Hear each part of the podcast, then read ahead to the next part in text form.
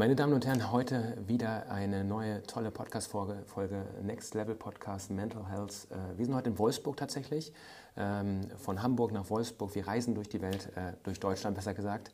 Und heute haben wir einen wieder ganz besonderen Gast hier, den Marcel Schäfer, der ähm, Geschäftsführer Sport beim VfL Wolfsburg. Und ich bin gespannt, was wir heute erfahren dürfen, wieder von einer tollen Führungspersönlichkeit, ehemaliger Fußballprofi, Nationalmannschaftsspieler. Ähm, mich interessiert es ja immer, was ist tatsächlich hinter Menschen? Wie, was macht die Leistung und der Druck vor allen Dingen auch so ein Stück weit äh, mit dem Menschen? Äh, mir geht es nie immer um dieses Thema, ich bin das, dies, jenes, sondern mir geht es immer um den Menschen.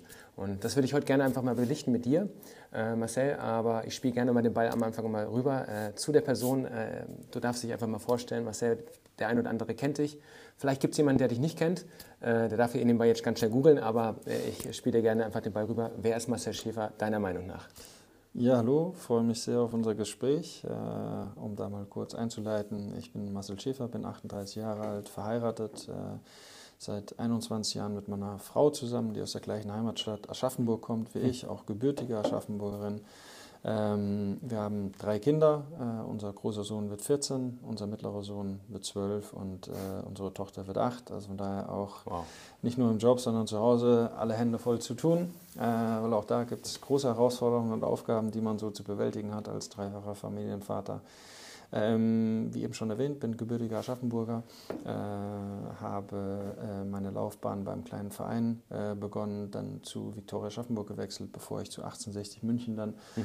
Äh, ins Internat bzw. in die Akademie gewechselt bin, habe dort sieben Jahre verbracht, zehn Jahre in Wolfsburg, alle Höhen und Tiefen so ein bisschen miterlebt, von der deutschen Meisterschaft bis zum Fastabstieg, haben mhm. uns gerade noch gerettet aber auch, äh, sagen wir persönlich durch dich so alle Facetten eines, eines äh, Profisportlers durchleben, äh, Höhepunkt wie ja eben deutscher Meister geworden, äh, Nationalspieler, Kapitän, aber dann auch einige ja, ähm, Rückschläge, äh, die man verkraften musste, wie man wird von heute Morgen als Kapitän abgesetzt, mhm. man wird zur Nationalmannschaft nicht mehr eingeladen, äh, man wird vielleicht dann nicht mehr so gebraucht oder hat nicht mehr diese Rolle, die man sich selber wünscht, äh, als Fußballer nämlich auf dem Platz zu stehen. Von daher dürfte ich, äh, und da bin ich sehr dankbar drüber, viele Facetten äh, durchleben, die mir jetzt in meiner neuen Funktion auch weiterhelfen. Ähm, wir hatten noch äh, als Familie einen kleinen Abstecher in die USA. Mhm von anderthalb Jahren, wo wir einfach was ganz anderes gemacht haben. Ähm, und jetzt seit 2018 bin ich hier wieder zurück in Wolfsburg. Nach zehn Jahren als Spieler durfte ich jetzt knappe fünf Jahre als Sportdirektor agieren und jetzt seit diesem Jahr als Geschäftsführer. Wow. Kurz umrissen, das bin ich. Toller Einstieg. Ähm, ich würde gerne einfach mal in die Zeit mal ganz kurze Facetten rauspicken. Ähm, Aschaffenburg, ähm, ich sag mal, der Kickstart äh, eines Fußballprofis, eines werdenden Fußballprofis, war es tatsächlich für dich immer das Ziel, ich werde Fußballprofi, ich will Fußballprofi werden? Oder ist das mit der Zeit einfach so gekommen? Hm, ich habe, glaube ich, wie jeder Junge auch mit vier, fünf Jahren so meine ersten Berührungspunkte mit Fußball, äh, sag ich mal, mit dem Papa zusammen die Sportschau angeschaut, vielleicht mal einen Stadionbesuch gehabt. Ähm, das war jetzt nicht so unbedingt der berufliche Wunsch, mit vier, fünf, sechs Jahren Fußballprofi zu mhm. werden. Das war eher, sage ich mal, seinen Idolen nachzueifern. Man hat dann um 18 Uhr die Sportschau geschaut mhm. und um 19 mhm. Uhr war man mit Freunden auf dem Bolzplatz und äh, hat dann damals Lothar Matthäus nachgespielt, wie er äh, in seiner unnachahmlichen Art durchs Mittelfeld ist und vielleicht ein Tor geschossen hat. Mhm. Ähm, also das waren so die ersten Anfänge. Ähm, dieser Wunsch, Fußballprofi zu werden, hat sich eigentlich mit jedem Jahr dann ein Stück weit ja, gefestigt, gesteigert. Ähm, als man gemerkt hat, okay, man ist ein bisschen talentierter, man geht äh, seiner größten Passion nach, äh, wofür man auch eine riesengroße Begeisterung hat und äh, wie gesagt, äh, als man dann die ersten Schritte gemacht hat, sage ich mal, äh, im, im, Jugendbereich beim kleinen Verein, dann zu Viktoria Aschaffenburg gewechselt und natürlich spätestens mit dem Wechsel zu 60 München, war das natürlich schon das Ziel, Fußballprofi zu werden und, und eben sein Hobby, seine große Leidenschaft zum Beruf zu machen. Mhm. Hobby zur großen Leidenschaft zum Beruf zu machen, ist auch ähm, etwas, was man, äh, ich sag mal, sehr, sehr schnell hört bei, bei Hobbykickern, die sagen, ich möchte das, ich wünsche mir das. Bei vielen klappt es nicht, weil der Druck da ist, weil die Leistung vielleicht nicht vollbracht wird, im Sinne von, sie, sie spielen vielleicht 18, 16 München, nehmen wir jetzt als Beispiel, und dann gibt es eine Erwartung, die du erfüllen musst damit du vielleicht äh, ein großer wirst. Im Sinne von erste Bundesliga spielen kannst, Konstanz. Äh, ich habe letztens ein Gespräch gehabt, da ging es darum, viele nennen sich äh, Fußballprofi, weil sie ein Spiel schon mal gespielt haben in der ersten Bundesliga. Ähm, erzähle ich später gerne, wer es war, äh, nicht hier in der Podcast-Folge. ähm, aber tatsächlich ist es ja so, die Konstanze macht es ja, ob du wirklich ein Profi dann bist. Ähm, wie war das mit bei dir in Bezug auf diesen Leistungsdruck? Wann hast du ihn vielleicht erleben dürfen? Oder war es am Anfang in der früheren Zeit so, dass mehr der Spaß im Vordergrund stand? Ähm, er auch so, ich sag mal, in den Vereinen, wo du am Anfang warst, ähm, weitergegeben wurde? Oder war es von vornherein 1860 München, das ist ja jetzt ein größerer Verein als jetzt vielleicht Viktoria Schaffenburg, war sofort da auch Leistungsdruck? Sofort, ich muss jetzt die Leistung bringen, ich muss jetzt weitermachen? Also ähm, man führt ja viele Gespräche mit Leistungsdruck, wie kommt man mit dem Druck klar. Ich muss ganz ehrlich sagen, äh, das gibt es für mich eigentlich gar nicht. Hm. Weil Druck macht man sich ja nur selber. Richtig. Man darf sich eben nicht leiten lassen von, von vielen Dingen, die von außerhalb auf einen zukommen. Ähm, weil ich glaube, wenn man das jetzt mal das Wort hernimmt, Druck, ähm, das ist ja in der Schule schon so. Also es gibt, glaube ich, überall gewisse Aufgaben, die man zu bewältigen hat. Ähm, also gibt es ja, Prüfungsdruck, Prüfungsstress, ich weiß nicht, oder, ne, also ich glaube, man wächst damit ja auf und egal in welche Richtung das, äh, das einschlägt oder welchen Weg man selber geht, dann kann das natürlich hier und da vielleicht mal ein bisschen mehr werden. Aber mhm. ich bleibe dabei und ich bin felsenfest davon überzeugt, ähm, man sollte immer überzeugt sein von dem Weg, den man geht. Man mhm. sollte versuchen, sein Bestmöglichstes zu geben. Und das ist natürlich immer möglich, wenn man, wenn man mit Herz dabei ist mhm. ähm, und nicht Dienst nach Vorschrift macht, um irgendwelche sag mal, anderen Triebfedern zu bedienen, sondern meine größte Motivation war immer, etwas zu finden, wo ich Spaß habe. Und selbstverständlich, äh, Fußball steht in der Öffentlichkeit. Ähm, ich glaube, wir haben 82 Millionen Bundestrainer, Nationalspieler und Bundesliga-Trainer und absolute Vollexperten in Deutschland, wie es in allen anderen Ländern auch so ist. Und nur deshalb ist der Fußball auch so im Fokus, weil sich einfach jeder eine Meinung bildet. Das führt aber nicht dazu, dass ich mich leiten lasse. Mhm. Weil wenn man sich leiten lässt, dann kann das sein, dass man vielleicht sich unter Druck gesetzt fühlt, mhm. äh, gewissen Dingen zu entsprechen. Ähm, ich möchte einfach nur sagen wir, meiner Aufgabe gerecht werden. Ich möchte meine Aufgabe so ausfüllen, wie ich mir das vorgenommen habe. Jetzt ist es natürlich so, dass man Geschäftsführer ist, ähm, an vorderster Front steht, äh, auch irgendwo immer sag mal, für jegliche sag mal, Konsequenzen dann auch ein Stück weit die Verantwortung trägt. Aber ähm, statt Druck würde ich das immer Herausforderung nennen, eine Schön. Chance nennen, äh, die man hat, sich im Leben selber zu beweisen, äh, sich im Leben auch mal selber kennenzulernen in verschiedensten Situationen, die sicherlich nicht alle einfach sind, mhm. gar keine Frage. Aber deshalb mag ich es eigentlich nicht, um, um das nochmal kurz äh, den, den, den Rückweg zum, zum Ursprünglichen zu finden. Ähm, Druck an sich gibt es für mich von außen nicht. Ähm, den mache ich mir nur einzig und allein selbst. Ähm, ich habe eine Chance, ich habe für mich Ziele, die möchte ich erreichen, die gehe ich mit einer großen Hingabe und Begeisterung an und mit viel Herzblut. Und was dann dabei rumkommt, das kann man leider nie sagen, weil ähm, es gibt vieles im Sport, aber es gibt keine Garantie auf Erfolg. Ähm, aber das, was ich garantieren kann, ist, dass ich ähm, alles dafür tue, damit äh, ich meine Aufgabe gut meistere und in dem Fall mein Club ähm, zumindest eine hohe Wahrscheinlichkeit hat, erfolgreich Fußball zu spielen. Und das ist für mich das Interessante, das ist die Chance, das ist die Herausforderung, die ich angehe. Wow, wow. Sehr stark. Also fand ich richtig toll. Und ich glaube, in dem Moment können sich ganz viele äh, Spieler, Trainer, die das jetzt gerade hören, aber auch vor allem Menschen etwas davon abschneiden, weil es ist ja auch so, dass es jetzt nicht nur beim Fußballdruck gibt. Du hast jetzt gerade in der Schule schon das gesagt gehabt, es gibt im äh, normalen Jobdruck, es gibt überall Druck, äh, die von außen auf uns reinprasseln und du entscheidest ja dann, okay, Gehe ich mit dem Druck oder tue ich etwas, dass der Druck mich überhaupt gar nicht begiert, äh, im Sinne von interessiert oder etwas mit mir macht? Ich fand es auch schön, dass du sagst, ähm, aus dem Druck mach Herausforderungen. Ich sage mal so schön, äh, ist ein kleines äh, Schimpfwort, aber mach auch Scheiße interessant. Ne? Wenn Scheiße läuft und du sagst, boah, Scheiße, dann mach doch daraus interessant und du lernst daraus, weil das heißt dann nicht mehr Scheiße, sondern es war interessant und nicht es war Scheiße. Das heißt, alles ja eine Frage, wie setzt du etwas im Kopf und äh, welche Worte wählst du tatsächlich, damit es am Ende des Tages auch eine Emotion in dir umsetzt. Ähm, Finde ich richtig cool. Nichtsdestotrotz hast du ja auch gesagt, okay, äh, es gab ja auch mal äh, Höhen und Tiefen. Und Höhen und Tiefen sind ja für mich die größten Lerneffekte, gerade die Tiefpunkte, weil du daraus noch stärker als je zuvor rauskommst. Wolfsburg, ähm, zehn Jahre jetzt hier gekickt, glaube ich, hast du erzählt. Ähm, Meisterschaft, fast Abstieg, ähm, da mal nicht mehr berücksichtigt, nicht mehr Kapitän. Was für Tiefpunkte sind so, wenn du jetzt an deine ehemalige Zeit denkst? Welche Tiefpunkte sind da wirklich so präsent, dass du sagst, boah, daraus konnte ich lernen? Nicht im Sinne von, boah, da bin ich hängen geblieben, sondern da konnte ich tatsächlich daraus lernen. Und wie konntest du, was hast du tatsächlich getan? Nicht Kapitän mehr zu sein oder nicht mehr auf der, in der Stammelf zu sein, zu merken, okay, äh, die wollen mich jetzt gar nicht mehr oder im Sinne von, der, der Trainer berücksichtigt mich nicht mehr. Woran liegt es? Was hast du da für dich getan?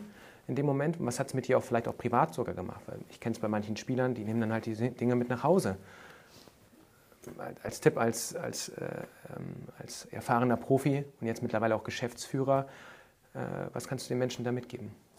Ich glaube, man wächst ja mit seinen Aufgaben. Ich glaube, es ist nicht so, dass, äh, dass jeder, sage ich mal, ähm, diese Aufgabe sofort standhält. Ähm, ich glaube, medial, aber auch auf dem Platz kommen immer wieder Situationen auf einen zu, ähm, die neu sind, mit denen man erstmal lernen muss, umzugehen und für sich auch einen richtigen Weg finden muss, mit solchen Situationen klarzukommen. Ich glaube, da gibt es ja kein Patentrezept, äh, welchen Weg man geht. Das hängt von einem Wesen, das hängt von einem Charakter ab.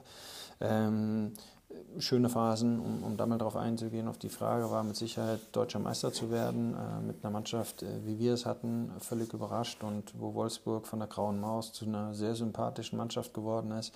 Da ein Teil davon zu sein, war sehr, sehr schön. Ähm, ein paar Monate später lernt man dann das Fußballbusiness kennen, weil 30.000 Leute dich auspfeifen, weil man vielleicht nicht mehr ganz oben mitspielt. Und das war jetzt nur nicht mal Abstieg, sondern ich glaube, die Saison haben wir auf Platz 7 oder Platz 8 beendet. Also sag mal, von der Ausgangssituation für den VfL Wolfsburg sicherlich keine schlechte Saison. Ähm, vielleicht auch nicht das, was man sich gewünscht oder erwartet hat.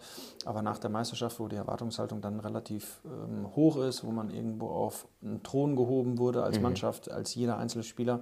Ähm, und dann hat man dann die Schattenseite dann auch kennengelernt. Natürlich ist es so, auch wenn man eine Mannschaft als Kapitän sag mal, anführt, aufgrund einer Pokalniederlage zu Beginn der Saison, sage ich mal, wo man vorher noch den Vertrag verlängert hat, als Kapitän, dann fliegst du im Pokal gegen den Viertligisten raus und die Konsequenz ist, äh, du kriegst dann mitgeteilt, so können wir nicht in der Saison gehen mit so einem Kapitän. Wow. Ähm, unter Felix Magath, was, was kein Problem war, weil auch Felix Magath bin ich sehr dankbar. Das war nicht immer eine einfache Schule, aber bereitet dich einfach auf viele Dinge vor. Ich habe vorhin bewusst von Facetten. Ähm, ich glaube, egal welchen Weg man im Berufsleben einschlägt, es wird immer Höhen und Tiefen geben.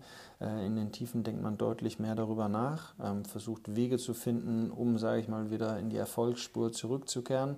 Ich glaube, da muss man vielleicht auch seine Ziele immer wieder neu definieren und das ist total losgelöst von Höhen oder Tiefen, sondern ich glaube, Ziele müssen sich immer wieder neu gesteckt werden, mhm. müssen immer wieder aktualisiert werden, wo man darauf hinarbeitet.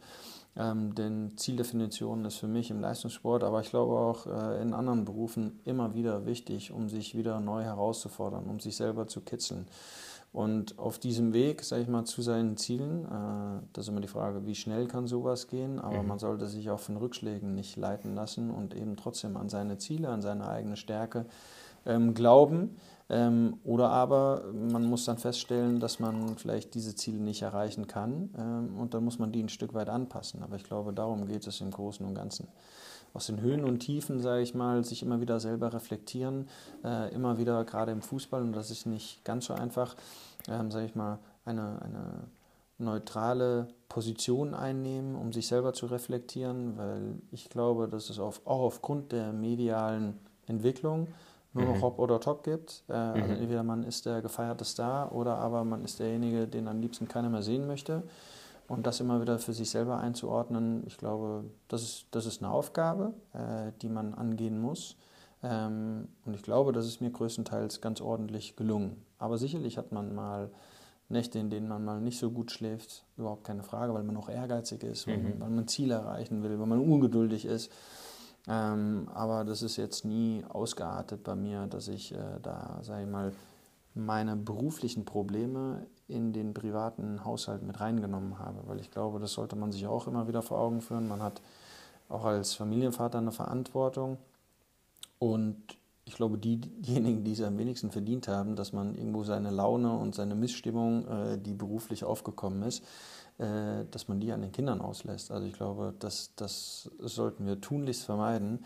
Äh, unsere eigenen Zukunft, also nicht nur der unseres Landes, sondern auch äh, unsere eigenen Zukunft, unseren Kindern da die Launen auszulassen. Also das, das funktioniert jetzt bei mir überhaupt nicht. Ähm, bei uns zu Hause, auch wenn ich jetzt schon 21 Jahre mit meiner Frau zusammen bin, Fußball ist kein Thema bei uns. Ähm, wow. Überhaupt nicht. Sie fragt höflicherweise nach, wie mein Tag war.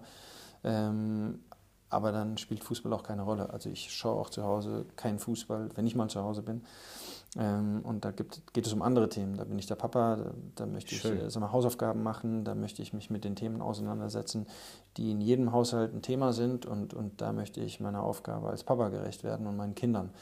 Dass meine zwei Jungs zwangsläufig Fußball spielen, ja, das, ähm, das war nicht von mir bewusst forciert, überhaupt nicht. Äh, auch da sage ich immer, macht das, was euch Spaß macht und dann unterstütze ich euch. Ähm, auch da war es mir wichtig, dass sie einen Mannschaftssport machen, weil ich glaube, es ist total wichtig in der sozialen Entwicklung, ein Teil einer Gruppe zu sein. Ob sie dann äh, Basketball spielen, Handball spielen, Baseball, wie es mein Sohn in Amerika gemacht hat, oder Fußball, das ist mir dann eigentlich gleich. Äh, sie sollen ja, ihrer, ihrer Passion nachgehen, das tun sie in dem Fall auch, ähm, wo ich mit Sicherheit meinen Anteil drauf habe, weil sie im Stadion groß geworden sind. Ähm, aber ich glaube, das ist, das ist extremst wichtig. Also aus allen Höhen und Tiefen nimmt man das mit. Ich glaube, Beruf sollte dann immer Beruf bleiben und privat sollte man seiner Aufgabe als Familienvater auch gerecht werden. Und ich denke, das ist nicht immer einfach, ähm, das zu trennen. Mhm. Aber ich glaube, die, die es nicht verdient haben, sind die Kinder. Und die sollten immer einen gut gelaunten Papa haben. Definitiv. Ähm, schöner Einblick. Äh, kann ich auch nur unterstreichen, sehe ich genauso, äh, gerade als Familienvater, bald als zweifacher Familienvater. Das heißt, meine Frau ist wieder schwanger. Am 7.7. kommt äh, ein Junge. Das heißt, ich habe Mädchen und Junge dann komplettiert. Unsere Kleine ist jetzt zwei und unser Stiefsohn ist jetzt 13, wird 14, also Patchwork. Und unser Hund wird jetzt fünf Jahre alt, unser Labrador. Schöne Zeit und du hast recht, ähm, aber nichtsdestotrotz ist es leider nicht selbstverständlich. Und ähm, da würde ich gerne auf ein Thema reingehen, ähm, was mich natürlich auch sehr interessiert als Mentalcoach oder als Mensch vor allen Dingen, ähm, der mediale Einfluss. Und ähm, das beäuge ich natürlich immer sehr kritisch. Äh, gerade Social Media ist äh, eine Plattform, wo ähm, viel, ich sage mal, Zeit verdärmelt wird oder besser gesagt auch viele Menschen äh, Zeit verlieren. Ähm, eben auch Profisportler, weil sie sich natürlich repräsentieren in irgendeiner Art und Weise in Bezug auf Öffentlichkeitsarbeit, Sponsoren. Ähm, es gibt ja mittlerweile mehr als, glaube ich, in deiner Zeit in Bezug auf Sponsoring, glaube ich, jetzt mal in der Öffentlichkeitsarbeit. Ähm, wie siehst du die Zeit als Geschäftsführer? Ähm, wie, wie, wie ähm, bist du da in Bezug auf Standing-Spieler? Haben die frei, sollen selbst finden, was der richtige Mittelweg ist in Bezug auf mediale äh, Ebenen, Instagram und dergleichen? Oder gibt es auch, äh, ich sag mal, ich kenne es von gewissen Spielern, die erzählen mir mal, Mensch, wir haben Aufklärungsarbeit auch in Bezug auf Social Media oder dergleichen, ähm, in Bezug auf Schutz. Mir geht es halt um den Schutz des Menschen, äh, Shitstorm, Hate, ähm, und so viel Zeit verdärmeln natürlich auch, dass, dass, die Spieler den Fokus verlieren. Wie bist du da als Geschäftsführer oder, oder was, wie ist der VfL da äh, in dem Punkt? Also wir versuchen natürlich unsere Spieler da immer wieder abzuholen, ein Stück weit auch zu sensibilisieren. Ich mhm. glaube, dass äh, Social Media ein hilfreiches Tool sein kann, mhm. ähm, sage ich mal, seine Nachrichten, Neuigkeiten als Person des öffentlichen Lebens ein Stück weit eins zu eins so wiederzugeben, wie man das auch möchte, auch mhm. in der Wortwahl was ja in gewissen Interviews nicht mal ganz so möglich ist, äh, weil nur ein Bruchteil eines Interviews dann auch wirklich veröffentlicht wird, das man mit Zeitungen oder auch im Fernsehen führt. Ähm, von daher kann ich das nachvollziehen. Mittlerweile ist es ja so, dass es für die neue Generation ein wichtiger Bestandteil ihres Lebens ist. Und ich glaube, das, das äh, werden einzelne Personen auch nicht ändern. Deshalb immer wieder versuchen mitzunehmen, zu sensibilisieren, dass das Fluchen, Segen in einem sein kann was es für Vorteile hat, äh, aber auch, dass man gewisse Dinge berücksichtigt, äh, wie die Anonymität im Netz und dass wir halt ein Stück weit auch in einer Neidgesellschaft leben, wo es gewissen Leuten halt Spaß macht, irgendwelche komischen Posts abzusetzen, statt zu unterstützen oder irgendwie äh, Freude daran zu haben, äh, wenn gewisse ja, wenn Menschen irgendwas teilen, was ihnen Spaß macht oder auch gewisse Sorgen. Ähm, das finde ich äh, nicht mal mehr grenzwertig, sondern ist etwas, was ich überhaupt nicht gut finde. Mhm. Und deshalb persönlich auch überhaupt nicht bei Social Media aktiv bin. Also mhm. ich kann damit überhaupt nichts anfangen. Ähm, Versuche das meinen Kindern auch immer zu vermitteln. Gelingt mir aber auch nicht immer, sage ich mhm. ganz ehrlich, weil sie einfach auch, für sie ist ein wichtiger Bestandteil.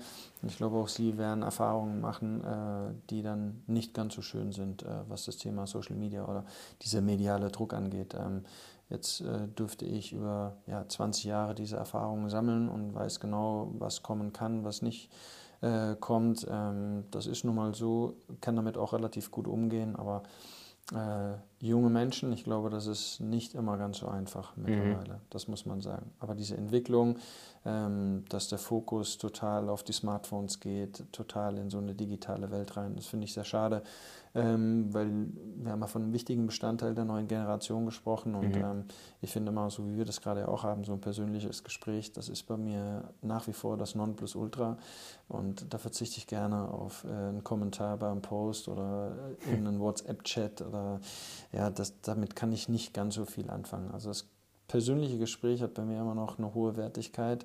Ähm, die jungen Leute kommunizieren heute ein bisschen anders. Mhm. Ja, leider. Aber nichtsdestotrotz kann man ja, äh, wie du schon gerade sagtest, äh, ein Vorbild sein.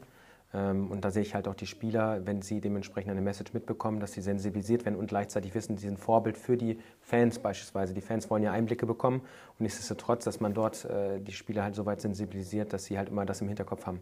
Ja. Ähm, nur so geht es, glaube ich, am Ende. Und, ähm, Sensibilisieren ja. Äh, man darf aber auch nicht vergessen, dass, dass wir hier auch über 18, 19, 20-jährige junge Menschen sprechen, die sicherlich auch, äh, wie wir es alle getan haben, äh, mal einen Fehltritt machen. Klar. Und äh, das muss man denen auch zugestehen. Aber in unserer Welt oder auch in unserer Gesellschaft, man spricht dann immer von Vorbildern. Mhm. Ähm, ich glaube, da ist die Erwartungshaltung schon sehr hoch und, und grenzt nahezu an Perfektionismus. Wir sind alle nicht perfekt. Mhm. Äh, ich glaube, das ist auch überhaupt nicht schlimm. Äh, jeder, jeder Mensch hat seine, seine Stärken und, und seine Verbesserungspotenziale. Ich rede nur nicht mal von Schwächen ähm, sondern Dinge, die er vielleicht noch nicht so gut kann. Das ist auch überhaupt nicht schlimm. Ähm, und wenn wir gerade von, von Vorbildern reden, die aber erst 18, 19, 20 Jahre alt sind, äh, dann sollten wir immer gewisse Dinge auch berücksichtigen. Es sind junge Menschen, die äh, teilweise, sage ich mal, auf ein Podest gehoben werden, gefeierter Star, oder aber nächste Woche sind sie diejenigen, die keiner mehr auf dem Platz sehen will. Ähm, ich glaube, da gehören Emotionen auch dazu, die man auch zulassen soll, die man auch zulassen darf. Und äh, ich glaube, für junge Menschen sind auch manchmal ja, Fehler eine wichtige Erfahrung, die sie sammeln müssen. Also deshalb Vorbilder sind sie, ja, absolut, aber das wird nicht äh, oder macht sie nicht frei, dann auch mal Fehler zu machen. Mhm. Und ähm, ich glaube, wir sehen das immer so. Mhm. Äh, nur von außen wird das manchmal anders betrachtet. Und jeder kleine Fehler, den ein Fußballprofi macht, der wird medial ausgeschlachtet, äh, wo ich dann immer eigentlich immer appelliere und sensibilisiere, dass man es mit jungen Menschen zu tun hat. Mhm. Schön gesagt. Äh, tatsächlich die reine Definition von einem Vorbild sehe ich ähnlich. Also im Sinne von, wir dürfen Fehler machen, damit wir besser werden. Ohne Fehler können wir ja gar nicht wissen, dass wir vielleicht ja. einen, einen, einen äh, anderen Weg einschlagen dürfen. Ähm, das heißt ja immer so schön, viele Wege führen ja nach Rom. Und äh, demnach äh, bin ich da auch ein Freund von, äh, nicht nur als Mensch, sondern auch als Unternehmer, dass äh, auch ich nicht perfekt bin äh, in dem, was ich tue. Ähm, dass ich einfach auch mal äh, durch den Medieneinfluss, den ich tatsächlich so über Social Media habe, ähm, ähm, natürlich auch mal Fehler mache oder dergleichen. Aber ich stehe dann tatsächlich zu den Fehlern. Das ist ja nochmal die Frage, wie, wie stehst du da dem gegenüber? Und ähm, dann ist es ja, glaube ich, eine runde Sache. Das ist wichtig. Wir sind Menschen, dürfen nicht perfekt sein, wir können nicht perfekt sein weil es, glaube ich, zum Leben dazugehört, dass wir lernen dürfen. Ähm, schöner Übergang da nochmal zu. Ich habe noch so drei, vier Fragen. Mhm. Ähm, und zwar, ähm, als du dann die Entscheidung getroffen hattest, ähm, als Spieler, wo eben Höhen und Tiefen gekommen sind, du bist nach Amerika, ähm, ich weiß, dass du dort, glaube ich, ein Studium nebenbei gemacht hattest, mhm. schon zu der Zeit, richtig? Ja. Ähm, und du hattest im Hinterkopf vielleicht dann schon, okay, vielleicht gibt es hier schon eine Stelle oder äh, das Angebot in Bezug auf Sportdirektor oder dergleichen. Ähm, weiß jetzt nicht genau, wie es ablief, aber ähm, wie hast du dich darauf vorbereitet, auf diese Stelle, auf die Herausforderungen, auf äh, die Chance natürlich vor allen Dingen? Ähm, also ein Schlüsselerlebnis hatte ich sicherlich mit 17 Jahren, äh, weil ich in, oh. beim Hallenturnier einen Kreuzbandriss hatte und da war alles, was im Knie auch noch war, war auch kaputt. Und ich bin 10, 11 Monate ausgefallen und äh, da wurde mir ja, relativ höflich ans Herz gelegt, mich sehr stark auf die Schule zu fokussieren, mhm. was zwischen den Zeilen man hätte deuten können, du Marcel, also mit Fußball wird es einfach schwierig. Das hat bei mir so einen inneren Ehrgeiz äh, gelöst, entgegen dem, was die Erwartung war, dass man es halt nicht schafft, weil man doch auch in einem sehr wichtigen Jahrgang, sage ich mal, eigentlich ein ganzes Jahr verpasst hat. Mhm. Und so ein Knieschaden lässt sich ja nicht wegdiskutieren. Ähm, es trotzdem anzugehen und äh, die Schule aber nicht außer, außer Acht zu lassen. Äh, ich habe mein bestes Zeugnis mit meinem Abiturzeugnis gehabt, ähm, weil der Fokus dann wirklich auch auf der Schule war. Ich wusste, wie schnell es vorbei sein kann, deshalb das Ziel, Fußballprofi zu werden, habe ich nie außen vor gelassen, wusste aber, dass ich einige Hürden nehmen musste mhm. natürlich ähm, nach dieser Kreuzbandverletzung. Ähm, habe das dann über Umwege trotzdem geschafft und habe nebenbei immer versucht, mich äh, weiterzubilden. Sportmarketing, Sportmanagement äh, habe ich nebenbei Weiterbildung oder, oder Studiengänge gemacht äh, an der Fernuni.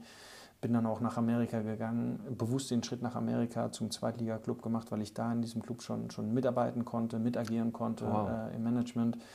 Äh, die haben ja auch, äh, sag ich mal, bei allen umliegenden Clubs ähm, Praktika organisiert und da habe ich eben Einblicke bekommen in andere Sportarten, äh, die man sicherlich nicht eins zu eins vergleichen kann mit dem Fußball. Dennoch geht es immer wieder darum, wie kriegt man eine Gruppe von Menschen äh, auf einen gemeinsamen Nenner, äh, mhm. wie arbeitet man ein gemeinsames Ziel aus. Ähm, und das war schon sehr, sehr interessant zu sehen, äh, sowohl beim Basketball, Football oder auch beim Baseball, Eishockey.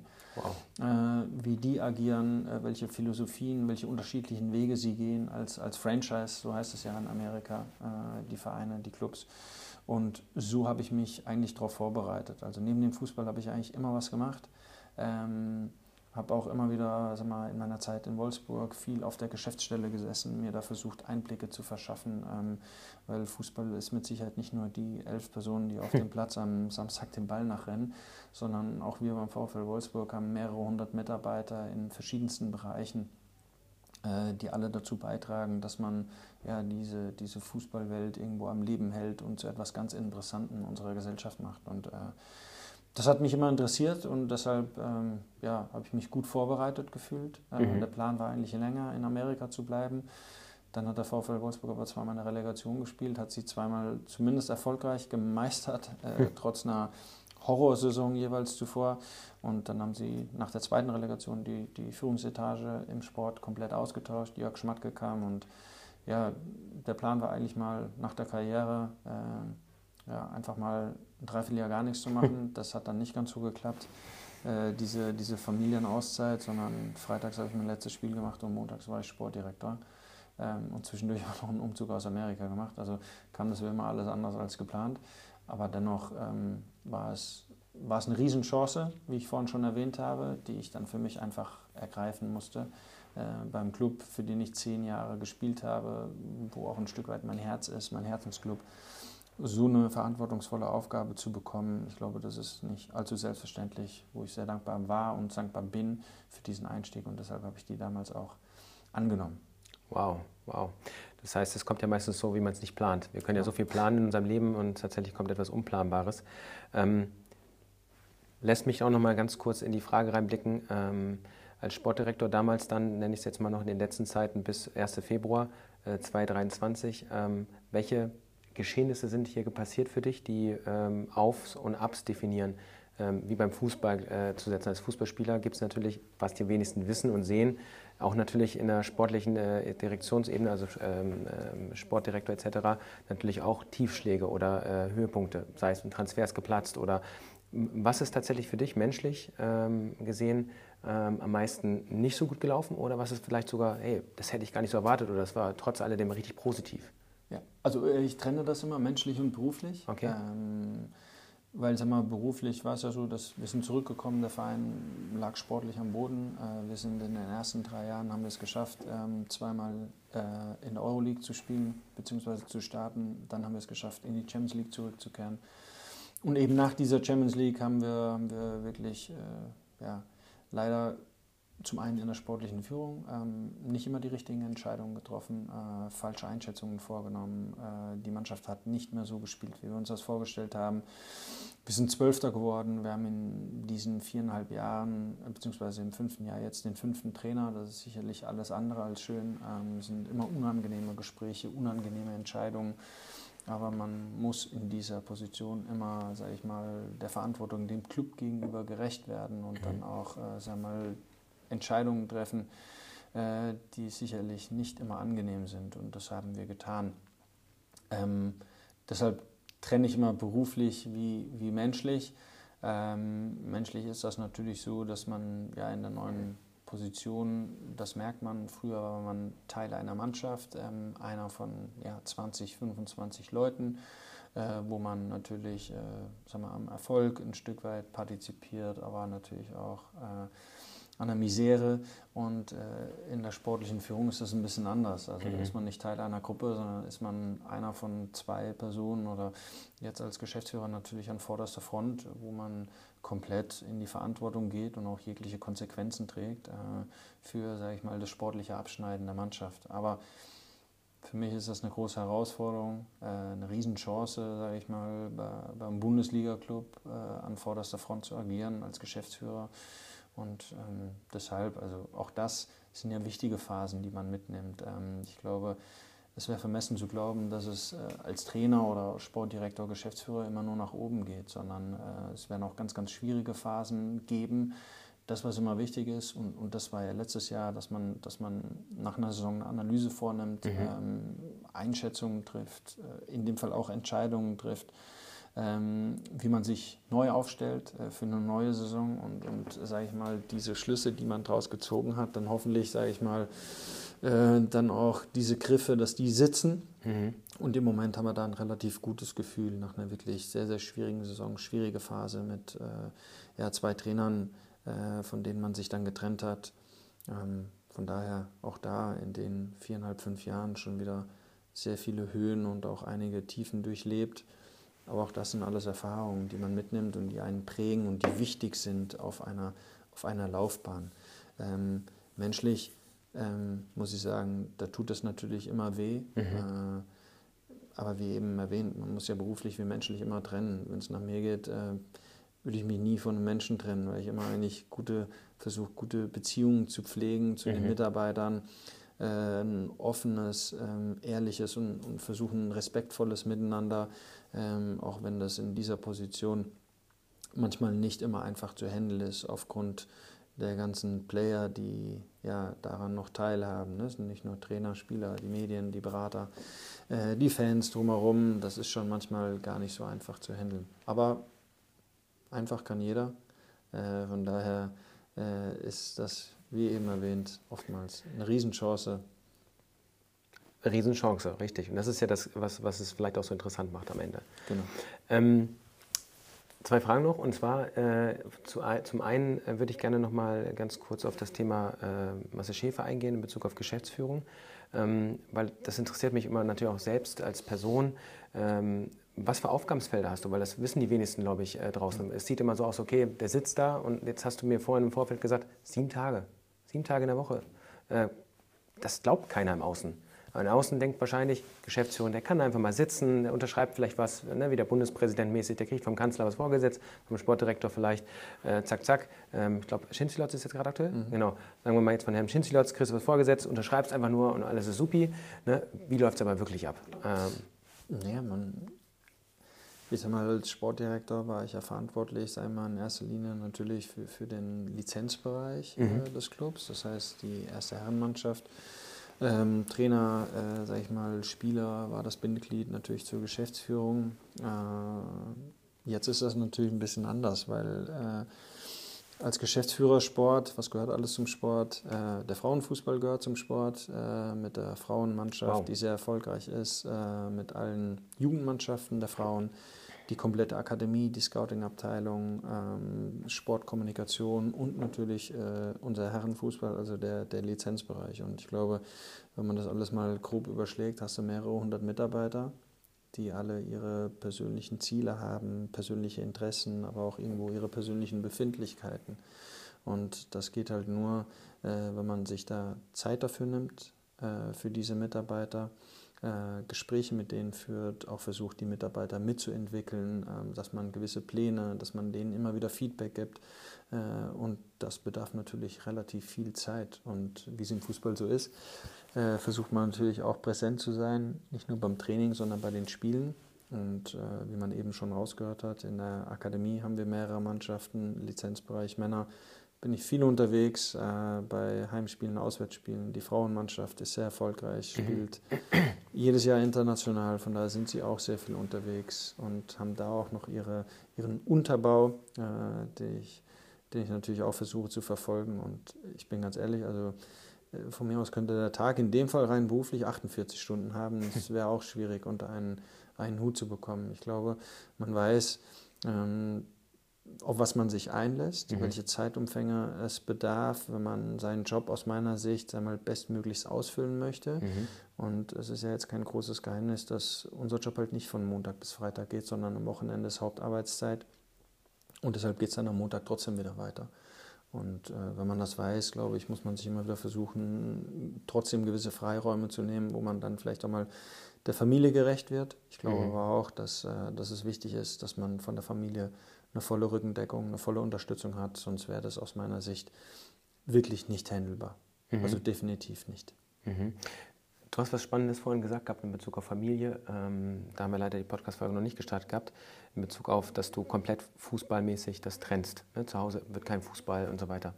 Ähm, was tust du für dich privat? Im Sinne von auch, äh, gibt es irgendwelche Routinen, gibt es äh, irgendwelche Dinge, die du für dich Gutes tust? Weil du hast hier viel Leistung, die du verbringst, viel Chancen, die du nutzt. Kein Druck, sondern Chancen nutzt du ja. Ähm, was, wie sieht dein Privatleben aus? Ähm, vorhin hast du gesagt, Kinderhausaufgaben ist total schön, gibt viel Energie, die Kids mit Sicherheit, aber was tust du so für dich zu Hause? Wenn du jetzt Zeit hast. Genau, jetzt komme ich wahrscheinlich zu meiner größten Schwäche und äh, das lasse ich ein Stück weit außen vor, weil ich versuche, sag mal, ähm, mein Berufsleben mit meinem Familienleben bestmöglichst unter einen Hut zu bekommen, was schon wirklich nicht einfach ist, ähm, weil ich natürlich äh, wenn man bedenkt, wie gesagt, ich habe drei Kinder, bin das Wochenende nur unterwegs und, und meine Jungs, die spielen ja auch. Also wenn ich mal drei, vier Spiele im Jahr sehe von meinen Jungs, dann ist das schon echt ein Highlight. Ähm, und das, das tut natürlich weh. Also das muss man ganz ehrlich sagen. Deshalb ähm, habe ich sehr, einen sehr umfangreichen Job. Ähm, und wenn ich da mal Zeit habe, versuche ich mich wirklich komplett der Familie zu widmen. Ich weiß auch, dass man immer nach sich selbst schauen muss und auch immer wieder sag mal, selber Auszeiten für sich selber braucht, um, um irgendetwas zu finden. Und wie eben erwähnt, das ist mit Sicherheit im Moment noch eine Schwäche von mir, äh, weil die nehme ich mir wahrscheinlich zu selten. Mhm. Mhm. Das muss ich sagen. Aber noch bin ich sehr jung und bin voller Energie und voller Begeisterung, sowohl im Berufsleben als auch als Papa. Ähm, deshalb bin ich dann relativ froh. Äh, ich bin keine, lange wach bleibt. Äh, stehe natürlich morgens immer relativ früh auf, so um 6 Uhr. Ähm, gehe aber dafür, sagen wir, um 21, 30, 22 Uhr irgendwann fallen dann die Augen zu. Aber wie gesagt, das ist ja nicht nur Beruf, Familie, sondern man hat auch eine Frau und jeder, der, glaube ich, äh, Kinder hat, weiß, dass man auch immer wieder auf die Zweisamkeit achten muss, weil die geht schon hier und da mal ähm, völlig verloren, weil man sich wirklich dann komplett sein, dem Programm seiner Kinder unterordnet äh, und abends nimmt man sich vielleicht mal was vor, ist aber fix und fertig und schläft dann wahrscheinlich auf der Couch ein. Also das ist etwas, ähm, was wir schon versuchen zu machen. Ähm, das ist viermal im Jahr, da gibt es eine Länderspielpause, da ist kein Bundesliga-Alltag. Und diese Wochenenden versuche ich dann mit meiner Frau zum Beispiel zu nutzen oder dann äh, auch mit den Kindern. Hm, jetzt habe ich schon wieder nochmal zwei Fragen. Ich bei mich. Ähm, wie steht deine Familie da tatsächlich zu? Also ist vielleicht jetzt eine intime Frage, aber wie sehr unterstützt sich deine Frau? Äh, wie sehr supportet sie das? Hat sie von Anfang an gesagt gehabt, hey, als, äh, als du damals Spieler warst und dann den anstrebenden Wunsch hattest, ich werde mal irgendwann Sportdirektor oder den Wunsch hattest, nochmal eine Chance zu nutzen, stand die sofort dahinter oder gab es da eher so, nee, ach, weißt du was, lass uns doch lieber mal vier Jahre Urlaub machen oder sowas? Wie war das, wenn du darüber erzählen magst? Also dadurch, dass wir uns ja schon kennen, seitdem wir ja 17, 18 sind, hm auch äh, dann relativ zügig zusammengekommen sind. Ähm, also wir kennen das ja nur so. Okay. Also ich könnte gar nicht sagen, ob vielleicht äh, unsere Beziehung bzw. unsere Ehe aufgrund dieser Konstellation äh, standhält und, und so gefestigt ist, ähm, weil wir eben die Wochenenden nie zusammen haben. Ähm, und wenn wir dann Zeit miteinander verbringen, dann haben wir wahrscheinlich genau dieselben Themen wie in jeder anderen Ehe oder in jeder anderen Familie auch, aber man regt sich gar nicht so groß drüber auf, weil man sagt, wir haben so wenig Zeit miteinander, was soll ich mich jetzt über das oder das aufregen? Ich glaube, wenn du tagtäglich aufeinander hängst, dann ist das ein bisschen ausgeprägter, ja. dass man sich vielleicht mal gegenseitig auf die Nerven geht. Und ja. das ist ja bei uns definitiv nicht der Fall, weil ich einfach dann jede Woche Minimum eine Dienstreise mache und Minimum eine Nacht oder zwei oder drei, je nachdem, wirklich nicht zu Hause bin. Ähm, deshalb ist das immer meine Frau, die äh, schmunzelt dann immer und sagt auch, du hast auch immer irgendwie, findest du eine charmante Art, äh, das schön zu umschreiben, dass du selten zu Hause bist. Aber ich, ich glaube da wirklich dran. Ähm, man hat ja auch mal, viele Freunde, äh, die genau das andere hatten und in unserem Alter sich jetzt trennen oder leider dann geschiedene Leute sind. Und das hält immer noch, weil wir auch schon viel zusammen durchlebt haben, öfter Schön. umgezogen sind ähm, wirklich auch schwierige Situationen zusammen schon gemeistert haben, wo man auch stolz drauf sein kann. Und ich finde, das festigt das Ganze ein bisschen. Natürlich, da bin ich ehrlich, äh, ist meine Frau natürlich auch mal bestrebt, dass es vielleicht mal wirklich der Fokus auf der Familie liegt. Ähm, das jetzt ja, 21 Jahre nicht der Fall war, was wir aber nochmal gar nicht kennen. Mhm. Ähm, von daher wäre das natürlich schon etwas, wo wir uns beide irgendwann mal drauf freuen würden. Aber nochmal, unser Job im Fußball ist immer auf Zeit, ist immer ein Stück weit begrenzt. Deshalb ist unser Horizont nie bis 67. Ähm, die Zeit, wo man dann vielleicht mal die Familie genießen kann, die wird kommen. Entweder entscheide ich das oder aber die Entscheidung wird über mich selber gefällt und getroffen. Äh, von daher, solange man so eine Chance hat, gehe ich die, ich die an und das mit voller Begeisterung und mit allem Herzblut, das ich habe. Und die Familie, muss ich wirklich sagen, die unterstützt mich da sehr, sehr gut. Auch wenn es natürlich manchmal ein Stück weit wehtut, wenn man selten bei den Veranstaltungen eines Kindes dabei ist. Und da spreche ich nicht nur von Fußballspielen, sondern auch Schulveranstaltungen, Geburtstagen. Hm. Äh, meine Frau, nur als Beispiel, die hat am 31. Juli Geburtstag und ich glaube, von den 21 war ich mit Sicherheit bei 16 nicht da, weil das mhm. immer Trainingslagerzeit ist. Ja. Aber wenn man, glaube ich, damit aufwächst, dann freut sie sich schon über die fünfmal, wo ich da bin, weil die Erwartungshaltung gar nicht ist, dass da ein kompletter Tag mit ihr zusammen ist. Ähm, sicherlich nicht mal einfach zu verstehen für Leute von außen, mhm. aber das ist unser Leben und wir kommen damit ganz gut klar und äh, deshalb, ich glaube, das ist immer das Wichtigste. Schön, schön.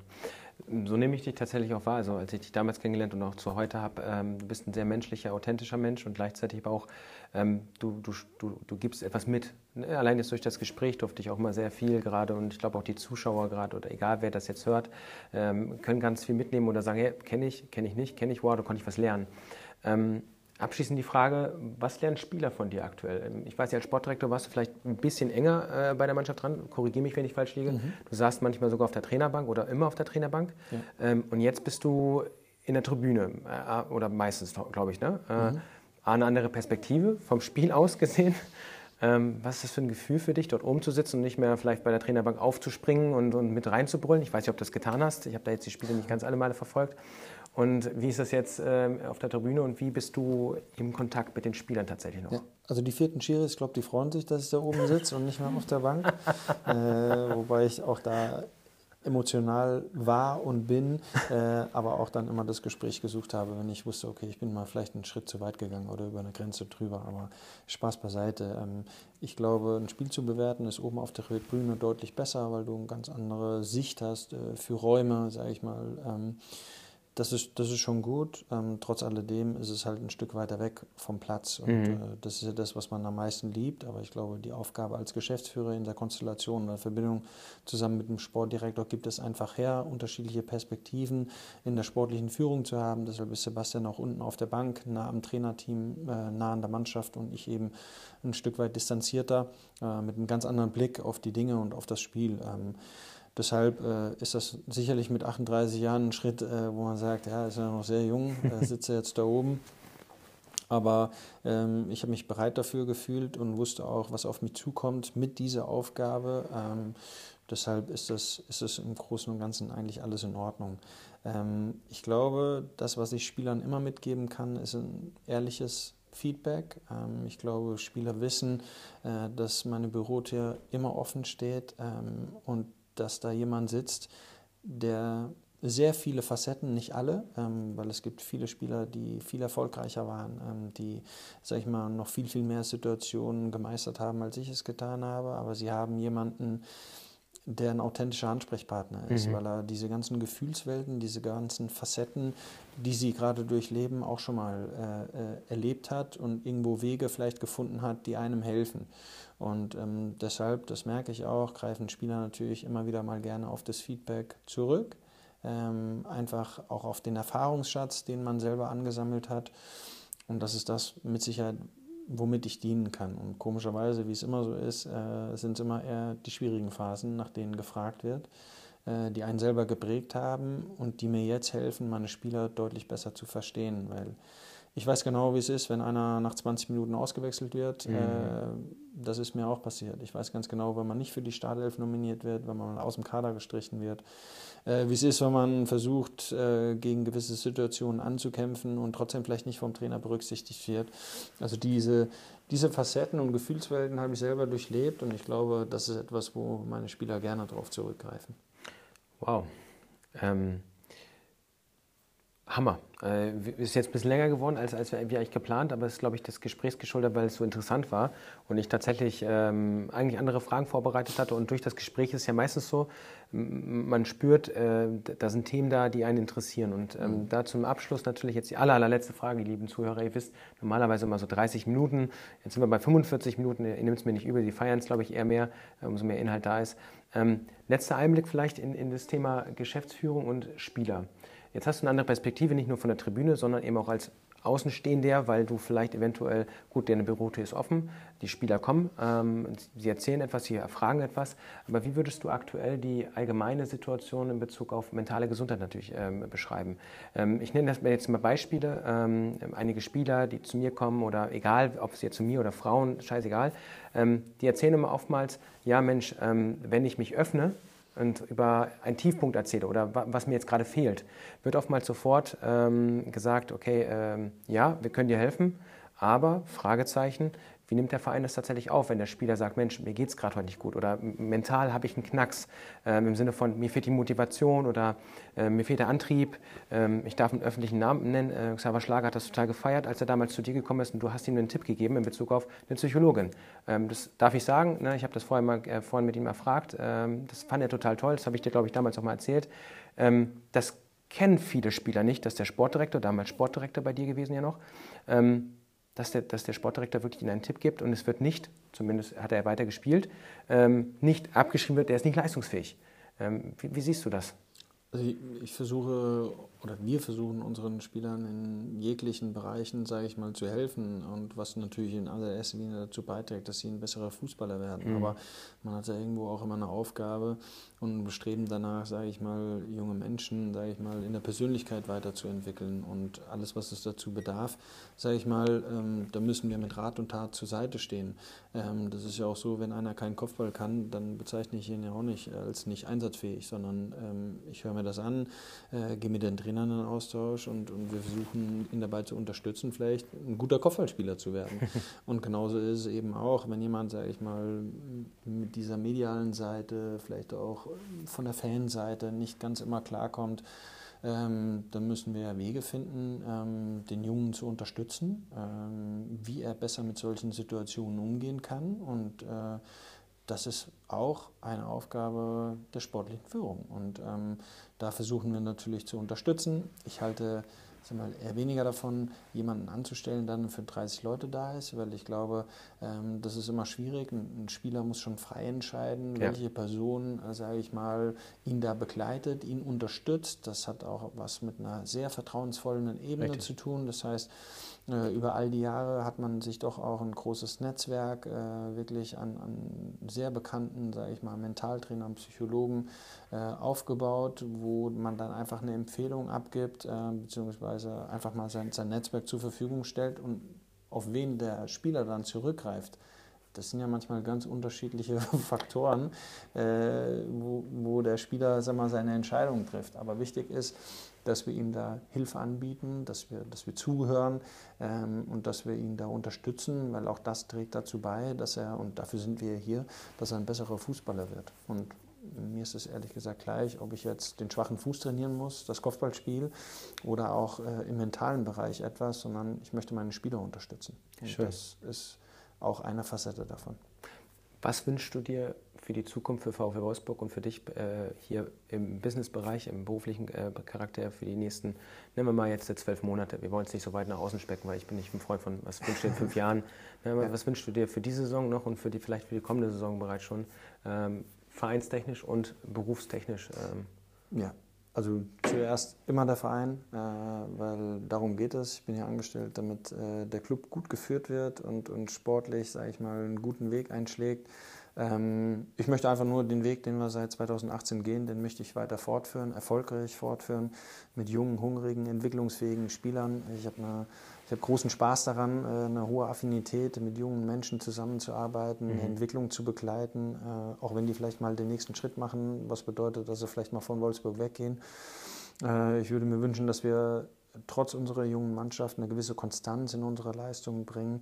Und wenn wir das hinbekommen, glaube ich, da sind wir jetzt in den zwölf Monaten, wo du gerade angesprochen hast, schon deutlich einen Schritt weiter. Und äh, dann ist natürlich unsere Ambition irgendwann unter der Woche, und da bin ich dann auch wieder weniger zu Hause, aber wieder international zu spielen. Das heißt, man ist dann von sieben Tagen wahrscheinlich fünf wieder nicht zu Hause, aber deswegen machen wir das. Das ist äh, meine Motivation, meine intrinsische Motivation, das Maximale rauszuholen aus diesem Club. Und den Weg, den wir eingeschlagen haben, ist, glaube ich, prädestiniert hier für diesen Standort, äh, der für Arbeit und Entwicklung steht. Ähm, nicht, weil ich mir das ausgedacht habe, sondern das ist einfach äh, aus, den, aus den Wurzeln dieser Stadt und mit dem Volkswagen-Konzern einfach so herausgekommen. Wow. Vielen Dank, Marcel Schäfer, für Sehr dieses wirklich authentische und echt tolle Gespräch. Ähm, an die Hörer, äh, ihr dürft natürlich gerne mal wieder Kommentare da lassen. Ähm, wenn ihr Fragen habt, schreibt es gerne ähm, in jeglichen Möglichkeiten, E-Mail und dergleichen. Unser Team vermittelt das gerne immer wieder. Und ähm, ja, freue mich, äh, da hier heute hier gewesen zu sein im äh, Wolfsburg. Lieber Marcel Schäfer, äh, deine Schlussworte, was möchtest du vielleicht den Zuhörern noch heute, ähm, äh, wahrscheinlich wird es im April ausgestrahlt, äh, gerne mitgeben? Ja, vielen Dank euch. Hat mich sehr gefreut, mal total abseits des Fußballbusiness ein tolles Gespräch zu führen, weil für mich ist es auch immer sehr, sehr interessant und ein Satz, der mir immer hängen geblieben ist, ein guter, sehr erfahrener Mensch, Der hat mir das Öfteren mal so eine Karte geschrieben oder mal eine SMS und das kann ich nur weitergeben. Das Beste kommt noch. Und das wow. möchte ich euch allen mitgeben. Schön. Vielen, vielen Dank. Und äh, bis zur nächsten Podcast-Folge, ihr Lieben, euer Benny. Und äh, denkt immer dran, schön locker durch die Hose atmen.